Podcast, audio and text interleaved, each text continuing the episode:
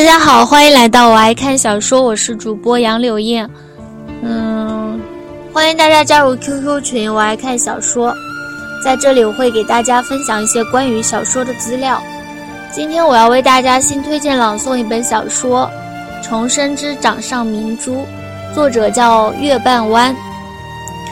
这是一一本重生类小说，时代背景是在古代。重生之掌上明珠惨死破庙，正是隆冬时节，山崖上早已是荒草荒草萋萋，唯有几茎狗尾巴草尖上还有些许绿意。只是一阵朔风刮过，卷起崖头不多的一点泥土，那站得最高的狗尾巴草便随之滚落谷底。如血的残阳下，一处孤零零的庙宇更显得尤其破败。这庙宇看着是修的时间长了，又久无人居住，早已经是千疮百孔，墙壁上的裂缝窄的有一指宽，更有几道，两个手掌也能伸得下。这样年久失修，随时都有可能坍塌的破庙，便是孤狼野狗也是不屑于入住的吧。可此时庙宇中坍塌了半拉的神龛前，却却蜷缩着一对儿女。一对儿衣着褴褛的人，准确点说，应该是一个头发花白稀疏的老人。老人头上还有些乱七八糟的浆水、野菜叶之类的东西，正紧紧地把一个同样头发花白却神情呆滞麻木的女人搂在怀里。老人食指都是梨黑色，手背上更是布满了冻疮，已经是隆冬季节，却还赤着一双脚。那鲜血淋漓的脚后跟，明显是狼或者狗之类留下的可怖伤口，实在很难想象到底是什么人竟忍心对这样一个可怜到极致的老人下此毒手。只是老人却完全完全没注意自己的伤口，反而一脸慈爱地瞧着怀里的人儿。只是这温驯的笑容出现在那样一张老迈还有青紫肿胀的脸上，显得有些可怖。乖女儿，吃点馒头。若没有听到老人的称呼，旁人怕是很难相信，那同样头发花白、老态毕现的女人竟是老人的女儿。老人艰难地从怀里把捂热的馒头拿出来，馒头实在太硬了，饶是老人踹了这么长时间，却仍是和石头一般。这已经很不错了呢。这颗馒头可是自己拼着被两条大黄狗撕咬才抢来的，好歹能让心爱的女儿吃进肚子，暖和一下吧。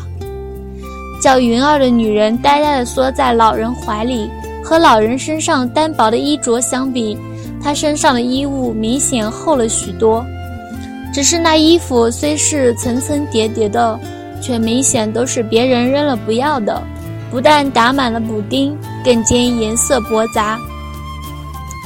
唯有最外面那件那件青色的夹衣还算完整。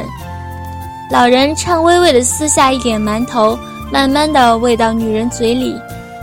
女人机械地张嘴，可下一刻却开始无声地拼命咳嗽了起来。刚吃进去的馒头顿时就吐在了地上，女子却并没有停下来。一直咳到了吐出了一口血出来。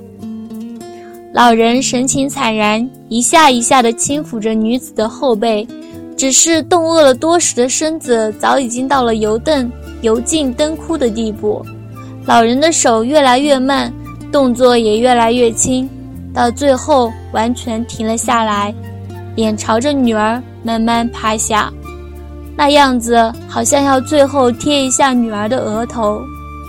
那冰凉的触觉让女子猛地一个机灵，呆滞的眼神也瞬间清明，怔怔地瞧着微微合上双眼的老人，半晌，嘴唇蠕动了下，艰难地吐出了一个音符：“爹。”老人却仍是保持着方才的姿势，没有任何反应。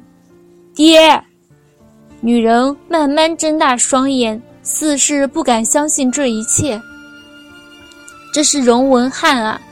据说在大楚王朝中也能呼风唤雨的丞相，怎么可以这么轻易的就死？不对，不对，这不是荣文翰，这不是自己的爹。娘说荣文翰是这个世界上最狠心的人，他负了自己的结发妻，又把妻女赶出家门，所以自己母女俩才会无依无靠，饥寒交迫，所以母亲才会贫病交加，死在破旧的柴房里。荣文翰就是魔鬼。怎么可能是这个为了女儿脱去蟒袍、卸了玉带、受尽屈辱折磨的可怜老人？自己一定是做噩梦了。明明自己的爹是天下第一美男子啊，怎么会突然之间就变成这么一个容颜可憎的丑丑八怪？错了，一切全都错了。一阵哒哒的马蹄声在山门外急促地响起，陛下找到了，就是这里！有人惊喜地喊道。一个一身黄衣的伟岸男子随即大踏步进了破庙，待看到神龛前那对相偎依的妇女，脚下顿时一踉跄，扑通一声就跪倒地上。相父，女子注目那越来越近的黄色身影。灰败的脸上慢慢绽开一朵悲怆到极致，也美到极致的笑容。爹，楚昭来了，看来他是最终胜出的那个呢。有他在，就不会有野狼野狗来咬疼你了。爹爹放心，云儿再不会淘气了。云儿真的知道了，你说的话是对的。方修林，他从来没有爱过我，他该死。随着楚昭跪在地上爬过来，荣继云眼中最后一点亮光慢慢的消失。楚昭，虽然你也是个可怜人，但我还是不愿把爹爹让给你。爹爹是我的，即便你做了皇帝，也再也抢不走了。贱人，都是你害死了相父。楚昭喉咙里发出狼嚎一样的悲鸣。